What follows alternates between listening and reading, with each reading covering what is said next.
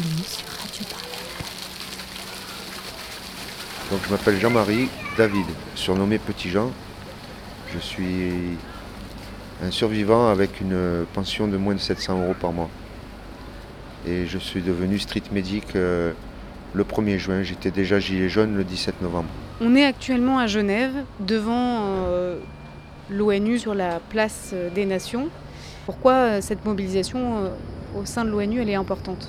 Donc euh, moi je milite déjà pour le fait qu'on n'a pas utilisé des armes de guerre sur le peuple pacifiste.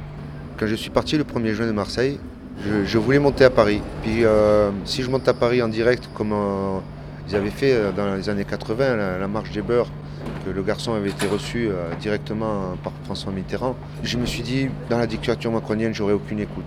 Donc j'ai préféré prendre un petit raccourci pour venir à Genève pour crier au secours une première fois. Et puis euh, donc après, je suis monté à Paris en passant par Mont-Soleil-Mine. Et euh, j'ai demandé à être reçu par le président de la République, qui a refusé de me recevoir. Je suis passé par Troyes pour voir mon ami David, un éborgné que j'ai brancardé le 17 euh, quand il a perdu son œil. Un gilet jaune pacifiste qui était au milieu des Champs-Élysées, qui était en train de s'allumer une cigarette. J'ai continué ma marche et je suis venu jusqu'à Genève dans l'intention de vraiment crier au secours un peu plus fort. Et pour donner de la voix à ma détresse, j'ai entamé une grève de la faim le 15 août. Là, autour de ton cou, il y a un, un collier un peu particulier. Est-ce que tu peux nous décrire un peu ce collier? Donc c'est une chaîne à boules qui porte un, un projectile de LBD 40 que moi j'appelle en tant qu'ancien militaire, je qualifie ça de lance-grenade monocoup. Donc ce sont des armes de guerre. Donc ça c'est un projectile que j'ai récupéré qui a été tiré sur un gilet jaune pacifiste qui avait le tort de- d'invectiver les, policiers mais verbalement.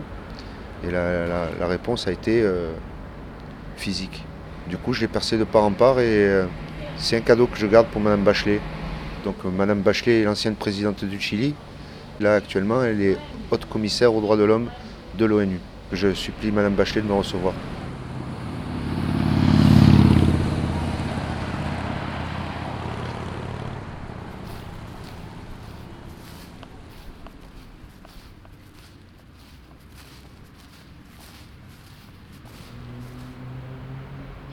Je m'appelle David Brédanstin, j'ai 40 ans. Je suis ouvrier dans une usine de aéronautique. Je suis gilet jaune depuis le 17 novembre en fait. J'attendais un mouvement comme ça social. euh, J'attendais vraiment ça, ça fait 10 ans en fait que j'attends ça quoi. Les premières manifs à Paris c'est à partir de l'acte 3. Donc euh, j'étais à la place de l'Étoile quand ça a vraiment chauffé. euh, que l'État a vraiment eu peur. Et du coup, depuis ce jour-là, en fait, je lâche pas Paris. J'y allais presque tous les week-ends dès que je pouvais, bien sûr, parce que j'ai des enfants. Dès que je pouvais, et le 16 mars en fait, euh, j'étais surmotivé, j'y vais dans l'après-midi en fait, euh, j'étais- fatigué en fait par les gazages. Les gazages du matin m'ont éclaté totalement, euh, physiquement ils m'ont éclaté. Du coup je me suis un peu dispersé avec mes amis troyens, on était, on était quoi, une 4- 80, hein, 80 à monter sur Paris ce jour-là. Je me suis dis- dispersé, je me suis retrouvé un peu tout seul en fait. Et vers 4 heures en fait, j'ai eu une...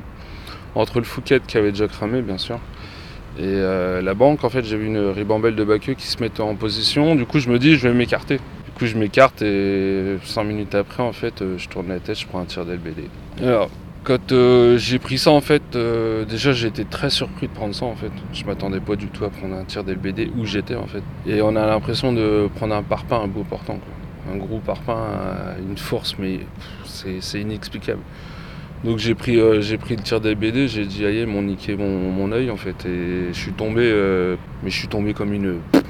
comme un pantin. Je suis pas tombé dans les pommes, j'ai pas pleuré, j'ai pas crié. Même petit Jean il m'a dit euh, t'es resté mais vraiment zen, c'est un truc de fou, j'ai jamais vu ça qu'il me dit. Mais j'ai ressenti la douleur, mais en fait j'avais tellement la haine que je voulais me, vraiment me contenir en fait. D'avoir perdu l'œil gauche. Comment ça se passe pour toi dans la vie quotidienne? Bah c'est un pétage de plomb en fait.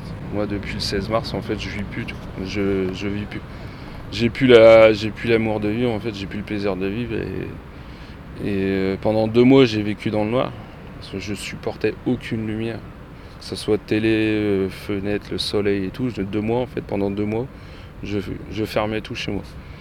Donc euh, ouais, c'est. Que ton œil valide et Voilà, continuer à voilà. travailler pour deux. Voilà. Du coup, il était fatigué. Du coup, je faisais au moins 4, siestes. Mm. 4 siestes par jour, 5 siestes. Je pouvais pas. Je tenais pas. Euh, après, le, le truc médical, bah, ça suit son cours, mais c'est long. Le truc qui est plus énervant, en fait, c'est quand. euh, parce que j'ai du respect envers les gens, en fait, quand on retire les lunettes de soleil euh, dans les magasins ou quoi, ok, c'est des petits gamins, en fait, qui nous regardent euh, comme si on était euh, un monstre. Et c'est choquant, en fait. Parce que moi, j'ai deux, j'ai, j'ai deux filles et ces trucs-là, en fait, c'est, pesant. Depuis le 16 mars, en fait, on, moi, je vis plus. J'ai eu peur d'un pétard la dernière fois. pétard. pétard, c'est rien, un pétard. Voilà, j'ai sursauté. En plus de ça, il était pas loin, donc euh, les tympans, ils ont pris un peu quand même. Euh, j'ai été surpris, en fait, j'ai, j'ai paniqué, en fait. Je me suis écarté direct, en fait, qu'avant, euh, avant, j'aurais rien fait, en fait. Pour moi, c'est pour mettre la crainte, en fait, dans les. Voilà, c'est déjà, déjà tout ça, ça arrive. euh, c'est pour mettre la crainte, et ensuite, euh, j'ai l'impression qu'ils se font un plaisir monumental, en fait. Ils se font un plaisir, c'est un joujou, en fait. C'est euh, tous les blessés qu'il y a, on voit la petite Vanessa, on voit moi, on voit Gwen. On faisait quoi? Et c'est un plaisir en fait de, de mutiler son peuple. Pour moi c'est ça. En fait c'est. Moi j'ai vu des, des gens, mais j'ai vu des. Le 16 mars en fait j'ai une image dans ma tête et elle reste. On était, euh, on était, on redescendait en fait euh, en bas des Champs-Élysées. Il y a les Black Blocs, ils étaient au milieu. Un ribambelle de gendarmes en haut. Ils n'ont pas tiré sur eux, ils ont tiré sur nous. Qu'on était complètement à l'autre bout. Il y a une femme, elle a pris une grenade et elle ça lui a pété, ça lui a ouvert l'oreille comme ça. Mais en fait, il est où le problème? On faisait quoi nous? Et c'est cette image-là, en fait, on a l'impression que ça les amuse de blesser le peuple. Toutes ces blessures sont des blessures affreuses. Il n'y a pas que les lance-grenades qui sont très dangereux, il y a les matraques télescopiques. Les matraques télescopiques, en fait, c'est une tige de métal qui se déploie et euh, certains policiers, on les voit, quand ils les déplient, on voit qu'elles sont courbées en- à force de taper sur les gens. Je veux dire, ils y vont de bon cœur avec une barre de fer, en fait. Donc déjà, cette matraque est très dangereuse. Elle tape euh, aussi bien des secouristes que des, manifestants ou des passants. Ce sont des, des armes très violentes qui sont mises entre les mains de, de personnes qui sont des fois un peu inexpérimentées et puis surtout qui ont, je pense, pas de conscience.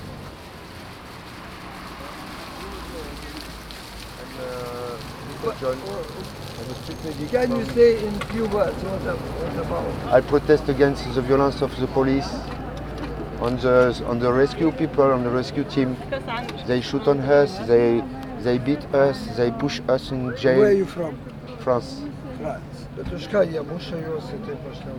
And this is a bullet. And they shoot on the high. Oui, David. Look, my friend, I've lost the eyes with a sort of bullet. He has the eyes broken. le message passe dans les autres pays, visiblement. Là, il y a un groupe de touristes qui s'intéressent à ce qui se passe en France, qui ont dû, parler, qui ont dû entendre parler du mouvement des Gilets jaunes et de ce qui se passe. Bah, parce qu'il ne faut pas se leurrer, hein. on sait très bien que l'image des Gilets jaunes dans le monde, euh, c'est pas ce qu'on essaie de faire croire en France. Les mecs, ils t'emmènent en Russie. En Lituanie. En Lituanie, ouais, bah, tu vois. Ça part, ça sort de la frontière. Les gens ne réalisent pas vraiment la violence dont on, est victime. Après, quand je commence à en parler, les gens me disent Mais non, c'est pas possible. Je dis Mais si, vous regardez sur notre page euh, des street medics, la, page des marches blanches des médics, seuls les gilets jaunes qui ont le courage de- de- d'afficher leur opinion, d'affronter ces gens-là, certains de ces gens qui sont très violents, euh, eux le savent. Et les autres, je préfère euh, relativiser la chose en disant oui, on est victime de très grosses violences, mais euh, je leur déclare pas les dégâts que je vois, les dégâts que nous, que nous secouristes, euh, traitons, hum, parce que j'ai pas envie de faire peur aux gens, tout simplement. Moi, quand je discute avec les gens, je sème des petites graines, des petites graines jaunes. Pour l'avenir, je parle beaucoup avec les enfants. Là, il y a une petite fille, elle, elle était au courant de, que je faisais la grève de la faim. Elle me dit Petit Jean, même si tu meurs, euh, je t'aimerai toujours.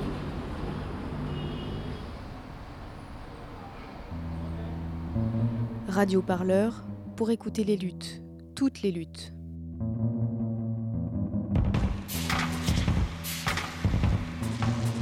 Retrouvez-nous sur radioparleur.net.